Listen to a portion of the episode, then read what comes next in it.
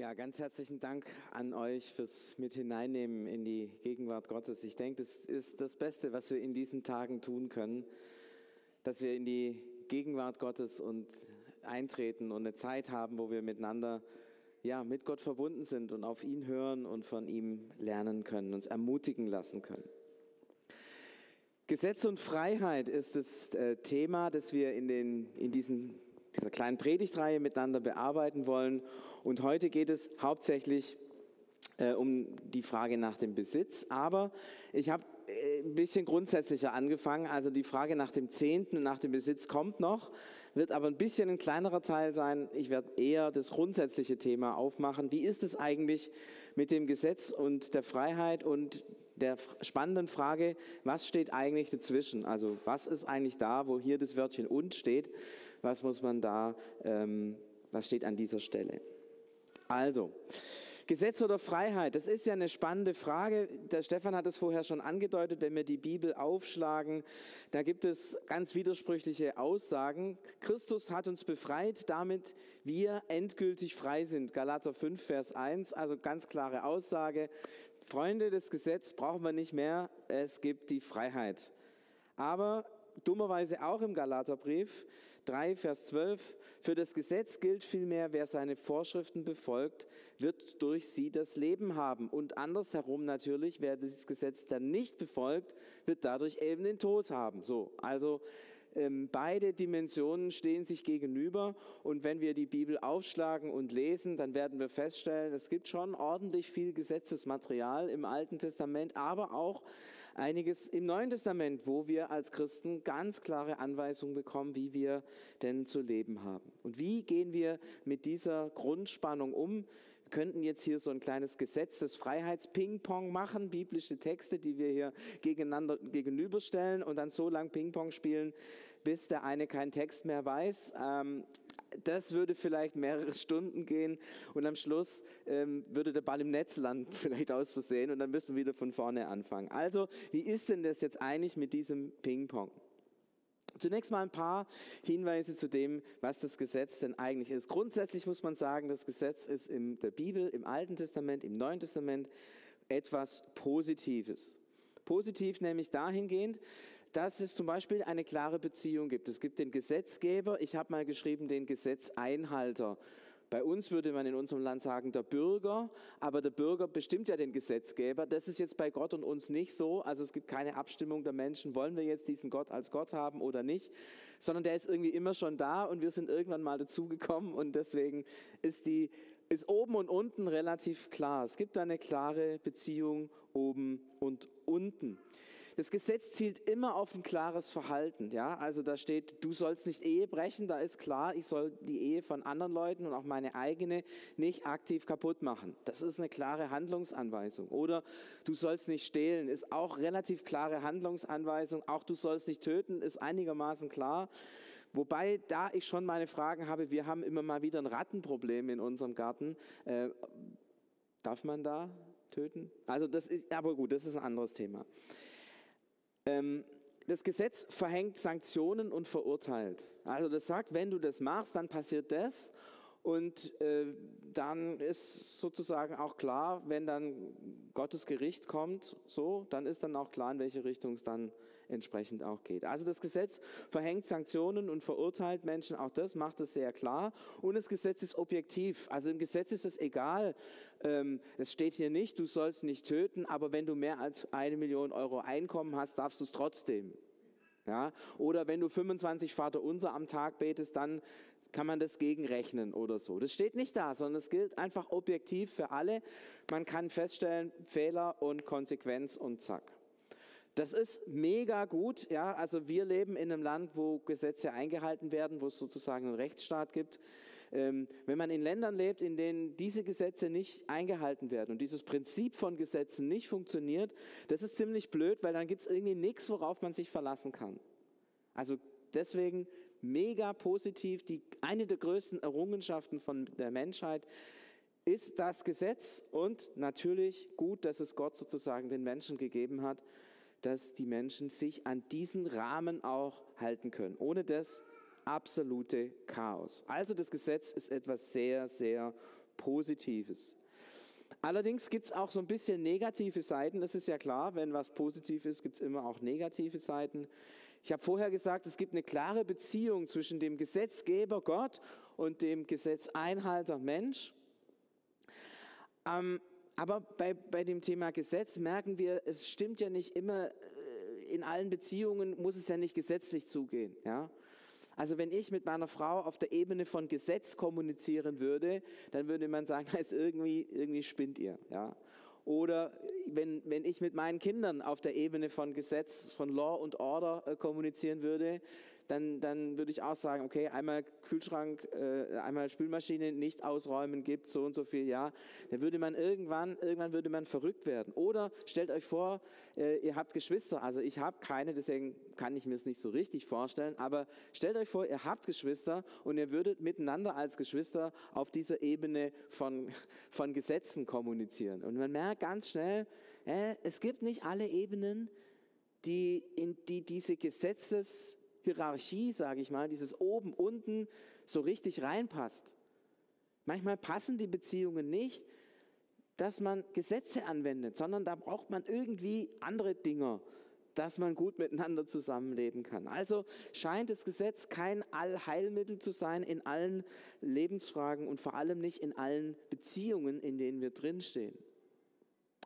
Das nächste ist, das Gesetz geht davon aus, dass es mega einfach ist, sein Verhalten zu steuern. Ja, da wird gesagt, du sollst und dann macht man das. Es kennt ihr jetzt vielleicht Situationen im Leben, wo wir schon alle irgendwie wissen, was richtig ist, aber komischerweise es nicht tun. Manchmal relativ leicht, weil wir sagen, ach, ich weiß, was richtig ist, aber das macht mir jetzt gerade Spaß, also mache ich es halt. Das ist so, so ein bisschen das locker flockig über, über die Grenzen hinübergehen. Ja, aber ich glaube, die meisten von euch kennen auch so Situationen, wo sie merken, das ist jetzt wirklich falsch. Und irgendwas in uns bringt uns dazu, das trotzdem zu tun. Wir Menschen merken, dass es nicht so einfach ist, das Verhalten immer selber zu steuern. Und wenn dann einer kommt und sagt, das musst du so machen, und ich es aber nicht machen kann, was ist denn dann? Ist es dann nicht ungerecht, wenn ich dann verurteilt werde? Und muss man nicht manchmal fragen, geht es wirklich nur um das äußere Verhalten oder geht es nicht nur auch um eine Frage, wie jemand innerlich drauf ist? Also wenn jemand etwas so gut macht, wie er es kann, ist es dann nicht auch schon richtig gut, obwohl er vielleicht das Gesetz nicht einhält?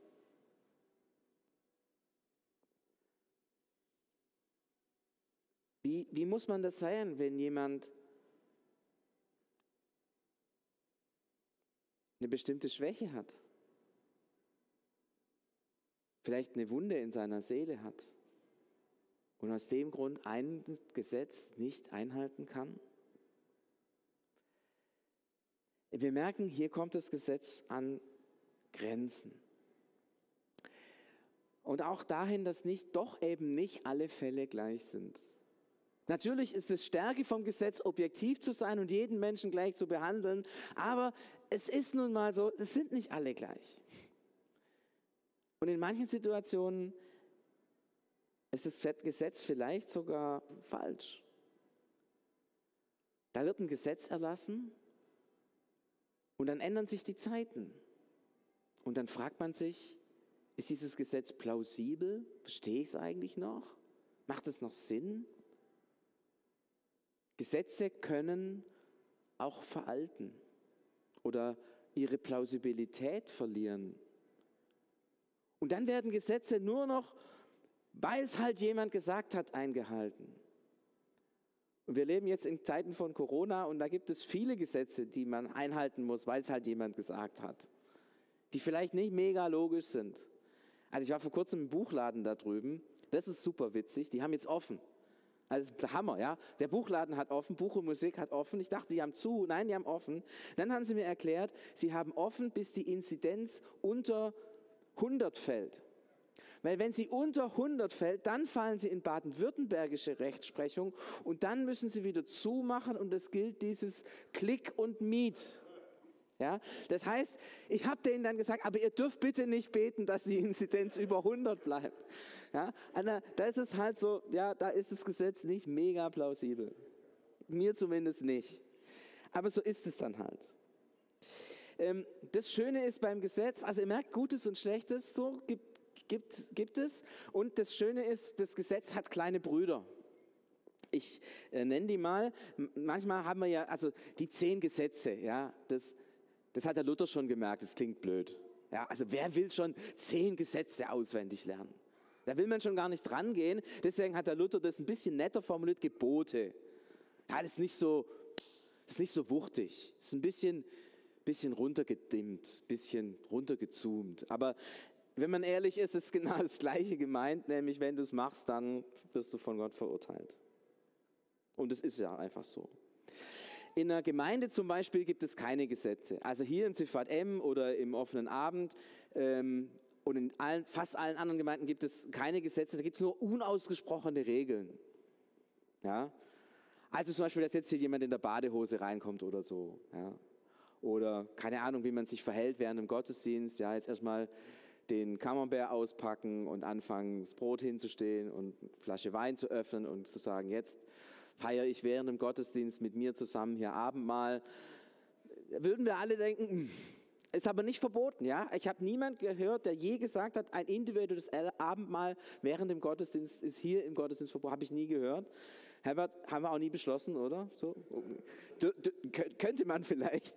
Aber wir wissen alle, das macht keiner. Es gibt Erwartungen also wir erwarten alle, dass Leute sich als Christen so und so und so und so verhalten. Diese Erwartungen sind ausgesprochen oder nicht, sind auch regional verschieden. Also wenn man zum Beispiel im Siegerland ist, dann erwartet man, dass ein Christ selbstverständlich keinen Alkohol trinkt. Wenn man hier im württembergischen Pietismus aufgewachsen ist, erwartet man, dass ein Christ selbstverständlich keine Zigaretten raucht.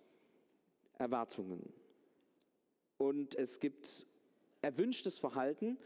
Man stellt oft erst bei unerwünschtem Verhalten fest, was das erwünschte Verhalten eigentlich gewesen wäre.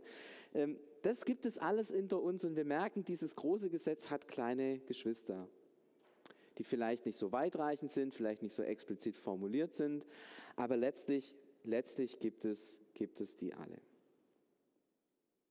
Und wir merken in so einer Gemeinde, wir sind schon auch froh, dass es, solche, dass es irgendwie solche Regeln und solche Spielregeln und so ein Gesetz letztendlich gibt. Denn wenn die Freiheit kommen würde, wenn jeder machen könnte, was er wollte, dann gäbe es kein Halten mehr. Dann kann jeder machen, was sie oder er will. Dann gibt es keine Hierarchien mehr, kein Oben und Unten. Jeder ist sozusagen sein eigener Papst. Und am Ende würde vielleicht der eigene Egoismus siegen. Das heißt, wir sind als Christen immer ganz schnell dabei zu überlegen, wie können wir irgendwas, doch irgendwie eine Regel finden. Und wenn wir das regeln, ja, dann haben wir die Sache im Griff. Dann weiß jeder, was er zu tun hat. Aber wie gesagt, vorher nochmal die negativen Seiten. Kann man alles regeln? Und können sich alle Menschen an alle Regeln halten? Also zum Beispiel solche ganz einfachen Regeln wie wir fangen pünktlich an. Ja? Ungefähr die Hälfte der Menschen können diese Regel offensichtlich nicht einhalten. Ist so. Man fragt sich, warum? Ich bin jemand, der es kann. Andere können es nicht. Und ich habe das lernen müssen, dass es offensichtlich nicht geht. Aber wir hätten gerne doch ein bisschen immer das Gesetz. Weil wir sagen, wenn das Gesetz nicht da ist, dann gibt es Chaos. Jetzt hat aber doch tatsächlich der Paulus geschrieben, dass Christus das Ende des Gesetzes ist. Also zumindest dieses alte männliche Gesetz, zehn Gebote, die wir gelernt haben, Christus ist das Ende des Gesetzes. Oder, oh, guck, Rechtschreibfehler, ich kann, ich kann zum Beispiel nicht richtig schreiben. Ja? Ist auch ein also schrecklich, ja. Ich verstoße gegen die Gebote der deutschen Rechtschreibung. Nicht, weil ich nicht will, sondern weil ich es nicht kann. Wir sind für das Gesetz gestorben. Römer 7, Vers 4. Wenn ich für etwas gestorben bin, kann ich es nicht mehr einhalten, logischerweise. Ja. Also, ich habe noch keinen gesehen, der einen Toten, der ein Gesetz gehalten hat. Funktioniert nicht. Doch, Schweigegebot vielleicht, ja. So, ich habe jetzt also so ein bisschen aufgefaltet, was ist denn so eigentlich das, das Gute von den Gesetzen, was ist das Schwierige von den Gesetzen und warum wir eigentlich in Gemeinden schon auch gerne irgendwie so ein bisschen Regeln haben oder Gesetze haben, weil wir denken, wir brauchen das, damit der Laden irgendwie auch funktioniert. Und gleichzeitig sehen wir, dass Gesetze nicht immer den Beziehungen entsprechen. Wir sehen, dass Gesetze ähm, nicht mehr plausibel sind vielleicht. Wir sehen, dass, dass Gesetze den Situationen, den Menschen nicht gerecht werden. Und wir sehen, dass Jesus sagt, offensichtlich Gott sagt, das Gesetz, die Zeit des Gesetzes ist vorbei. Wir sind Kinder Gottes. Wir sind Brüder und Schwestern von Jesus.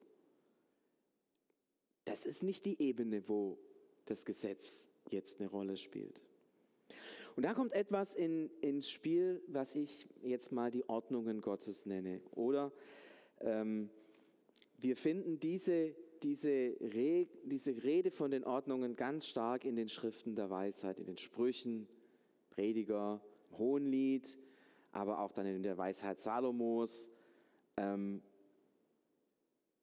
Buch Hiob kommt sie vor, die Weisheit. Die Weisheit fragt nicht nach den Gesetzen, was darf ich oder was darf ich nicht. Die Freiheit, die, die Weisheit fragt, was hat denn Gott an Ordnung in die Welt hineingelegt? Wie, wie hat Gott es organisiert, dass, dass die Dinge Struktur haben und dass alles wachsen kann und das Leben gedeihen kann?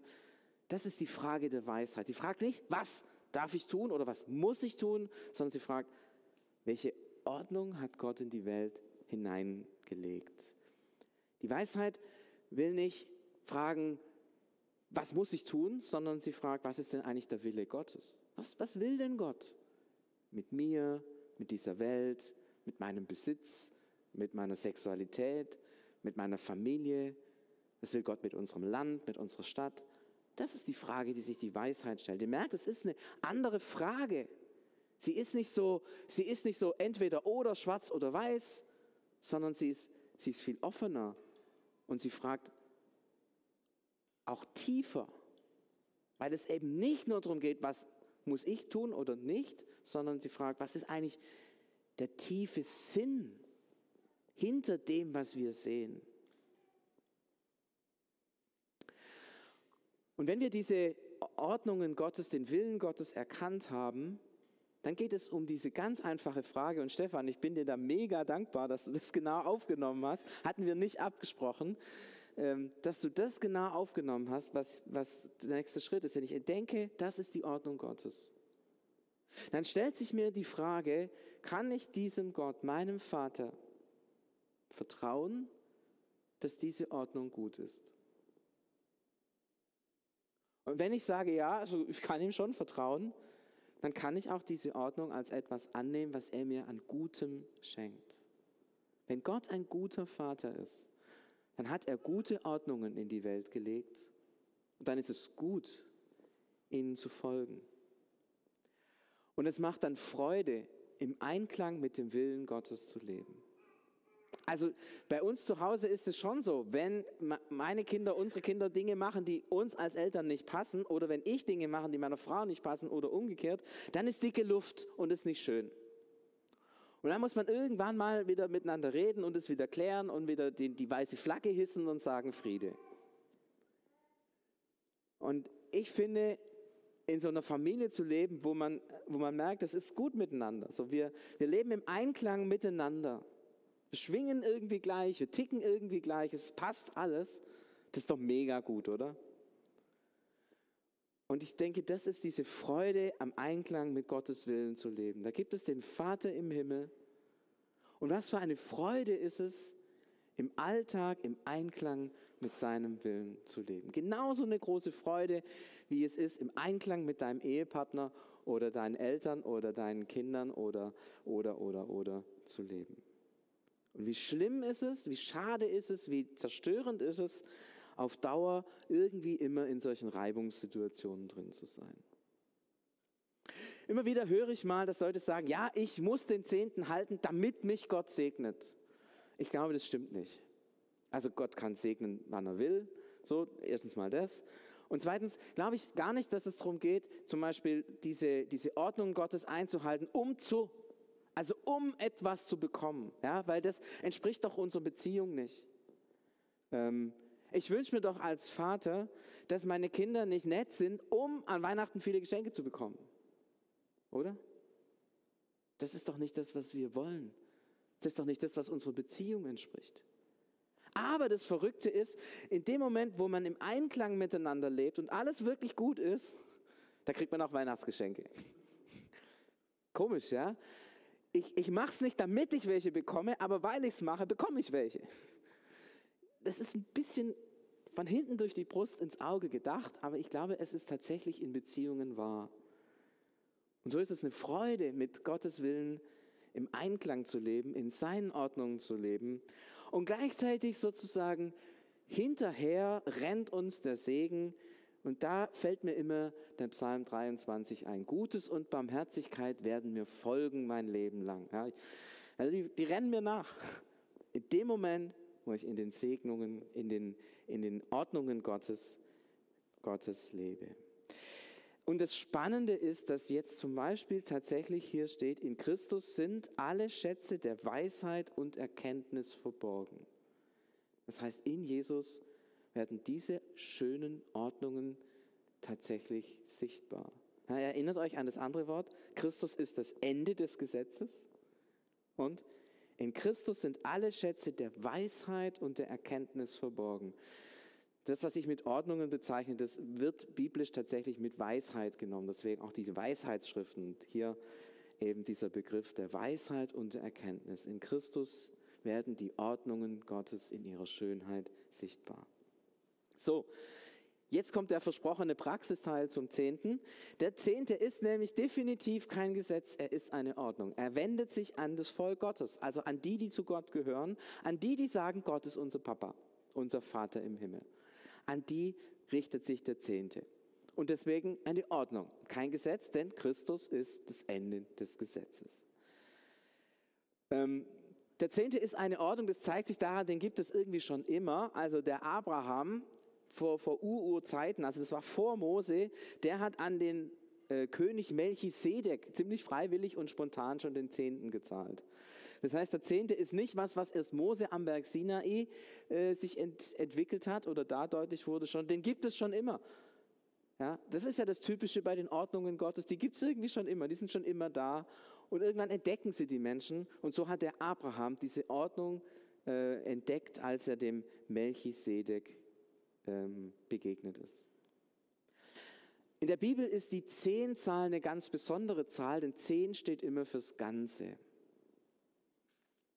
Ähm, und dahinter ist folgende Logik beim Zehnten. Gott schenkt mir das ganze Leben.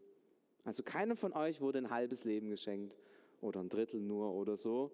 Ja, man könnte ja sagen, ja, die Hälfte habe ich gemacht, die andere Hälfte hat Gott zugelegt oder so. Nee, äh, die Entscheidung, dass ihr seid, dass ihr geboren seid, dass ihr geboren wurdet und so, das ist nicht alles nicht eure Entscheidung.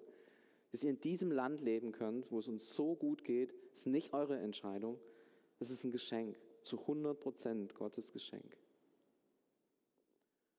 Und dann merke ich, ich so, bin so reich beschenkt und eigentlich müsste ich jetzt mein ganzes Leben Gott zurückgeben. Und sagen, danke für mein Leben, ich gebe dir es zurück. Ist aber schlecht, weil dann könnten wir es ja nicht leben. Und da kommt jetzt dieses zehnte, der zehnte Teil ins Spiel. Der zehnte Teil steht immer für das Ganze. Ich sage, ja Gott, du hast mir mein ganzes Leben geschenkt. Und ich gebe dir den zehnten Teil zurück. Stellvertretend für das Ganze. Das Zehnte steht immer für das Ganze. Könnte man in der Bibel durchschauen, das findet sich an so, so vielen Stellen. Es ist also ein Dank für das, dass mir Gott mein ganzes Leben geschenkt hat, gebe ich ihm den zehnten Teil zurück. Und dieser zehnte Teil, ja, er steht eigentlich letztlich für die Freude des Sehens und Erntens. Denn es ist etwas, was dem Reich Gottes zur Verfügung gestellt wird. Das ist, dann muss man sich dann ungefähr so vorstellen wie ein Bauer, der einen Teil seines Einkommens zurückhält, um es dann im Frühjahr wieder aussehen zu können. Und jetzt stellt euch vor, wenn der Bauer ans Säen geht und diesen Teil, den er im Winter ähm, an Getreide gespart hat, dann in den Händen hat und auf seinen Acker streut. Ja? Was glaubt ihr, was der da für Emotionen dabei hat? So ein Scheiß. Jetzt habe ich so lange gespart und jetzt schmeiße ich den Dreck hier, das alles in den Dreck. Alles ist umsonst weggegeben. Nein, der freut sich. Der freut sich, dass er sehen kann. Der freut sich, dass er Saatgut hat, weil er weiß, damit entsteht neues Leben. Und noch größer wird die Freude dann im Herbst sein, bei der Ernte, wenn er sieht, was alles gewachsen ist und was er alles einnehmen kann und das mit so wenig, so viel gewachsen ist. Mega. Und er ist super dankbar und nimmt einen Teil seiner Ernte und spart ihn auf für die Freude der Saat im nächsten Jahr. Und dann merke ich auf einmal, wow, der Zehnte ist kein Muss, sondern hey, der löst so viel an Freude aus und so viel an Dankbarkeit. Ähm, ich finde, äh, da, da, dreht sich für mich dieser Begriff, dieser, dieser sehr negative und gesetzlich und Begriff wird auf einmal fröhlich und freundlich und hat was mit Leben und Energie und Kraft zu tun. Nicht mit Geben, sondern mit Empfangen. Nicht mit Verlust, sondern mit Gewinn. Und da, wo Menschen tatsächlich sagen, ja, ich gebe stellvertretend für mein ganzes Leben den Zehnten an Gott zurück, da dürfen sie wissen, dass sie im Einklang mit dem Herzen Gottes leben. Dass sie im Einklang mit der Ordnung leben, die Gott in diese Welt hineingegeben hat. Und dann gilt eben auch das, was ich dann vorher gesagt hatte, Gutes und Barmherzigkeit werden mir folgen mein Leben lang. Äh, man empfängt Segen. Ja, hinten nach. Auf Gottes Weise. Das muss nicht unbedingt finanzieller Segen sein. Ja? Das kann aber auch, kann was ganz anderes sein. Das kann was ganz, ganz anderes sein. In einer ganz, ganz anderen Kategorie, in einer ganz, ganz anderen Ebene. Gott segnet auf seine Weise. Denn er weiß ja, was seine Kinder am meisten bedürfen. Ja? Wenn ich eigentlich genug Geld habe und einen zehnten Teil weggebe, dann muss mir Gott nicht nochmal 50 Prozent an Geld oben drauflegen, weil das habe ich ja.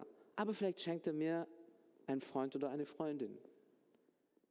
Vielleicht schenkt er mir, dass, dass ein Gebet an einer ganz bestimmten Stelle für eine andere Person erhört wird. Vielleicht beschützt er mich vor einer Krankheit und ich habe es vielleicht gar nicht mal gemerkt, weil ich gar nicht gemerkt habe, dass da einer mit Corona an mir vorbeiging und ich nicht angesteckt wurde. Das ist Segen auf Gottes Weise. Manchmal auf einer ganz anderen Ebene. Manchmal überhaupt nicht sichtbar und wahrnehmbar. Aber da, wo wir mit unserem Leben im Einklang mit Gottes Herzen und Gottes Ordnungen leben, da wird sich das ereignen. Man könnte jetzt noch viele Fragen stellen zum Zehnten. Ja, äh, von was muss man eigentlich den Zehnten? Von dem Versteuerten oder nicht versteuert und an wen genau den Zehnten und so. Und ich möchte es alles, ich möchte es eigentlich alles nicht sagen und darüber eigentlich auch nicht wenig relativ wenig nachdenken, weil ich merke, dann rutscht man wieder in diese Gesetzesfalle rein, ja. Weil Gesetze sagen, du musst das und das von dem und dem und so und so viel berechnen und genau so muss es dann ausgerechnet werden und so. Und da sind wir wieder bei der deutschen Steuergesetzgebung und die hat nichts mit der Freiheit und der Schönheit des Zehnten zu tun. Deswegen stellt diese Fragen nicht und entscheidet diesen Gruscht einfach aus dem Bauch. Ich glaube, ihr trefft dann die richtige Entscheidung. Ich würde es gerne noch ein bisschen zusammenfassen und äh, dieses Thema Ordnungen noch mal ein bisschen nach vorne legen, nachdem wir es sozusagen grundsätzlich gesehen haben, jetzt an der Praxis. In den Ordnungen Gottes zu leben, ist das Beste, was wir für unser Leben tun können. In den Ordnungen Gottes zu leben, dient mir persönlich und den Menschen, mit denen ich zusammen bin. Und es dient dem Reich Gottes. In den Ordnungen Gottes Leben ist ein Zeichen des Vertrauens zu meinem liebenden Vater. Ich glaube, dass diese Ordnungen, die mein Vater in diese Welt hineingelegt hat, die besten sind. Und weil er mein liebender Vater ist, gehe ich davon aus, dass es nichts Besseres gibt, als in diesen Ordnungen zu leben. An der Stelle noch mal kurz diese Geschichte vom verlorenen Sohn, von dem zweiten Sohn. Der hat eigentlich alles gehabt und irgendwie hat es nicht geglaubt. Er hat alles gehabt und nicht geglaubt.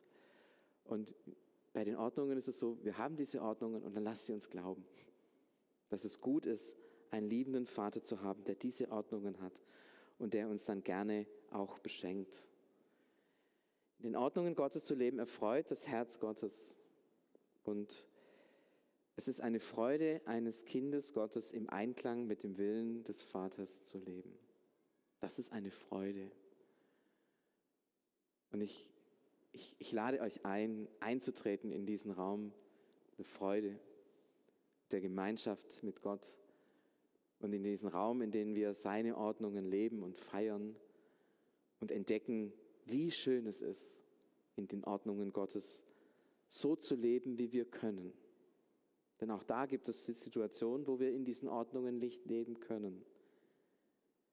Aber wenn wir darauf vertrauen, dass er ein liebender Vater ist, dann weiß er das. Dann kennt er unser Herz. Dann ist seine Liebe, seine Fürsorge und sein Segen für uns dennoch da. Vater im Himmel, wir danken dir, dass du uns diese Ordnungen gegeben hast. Wir danken dir, dass du uns zu deinen Kindern gemacht hast.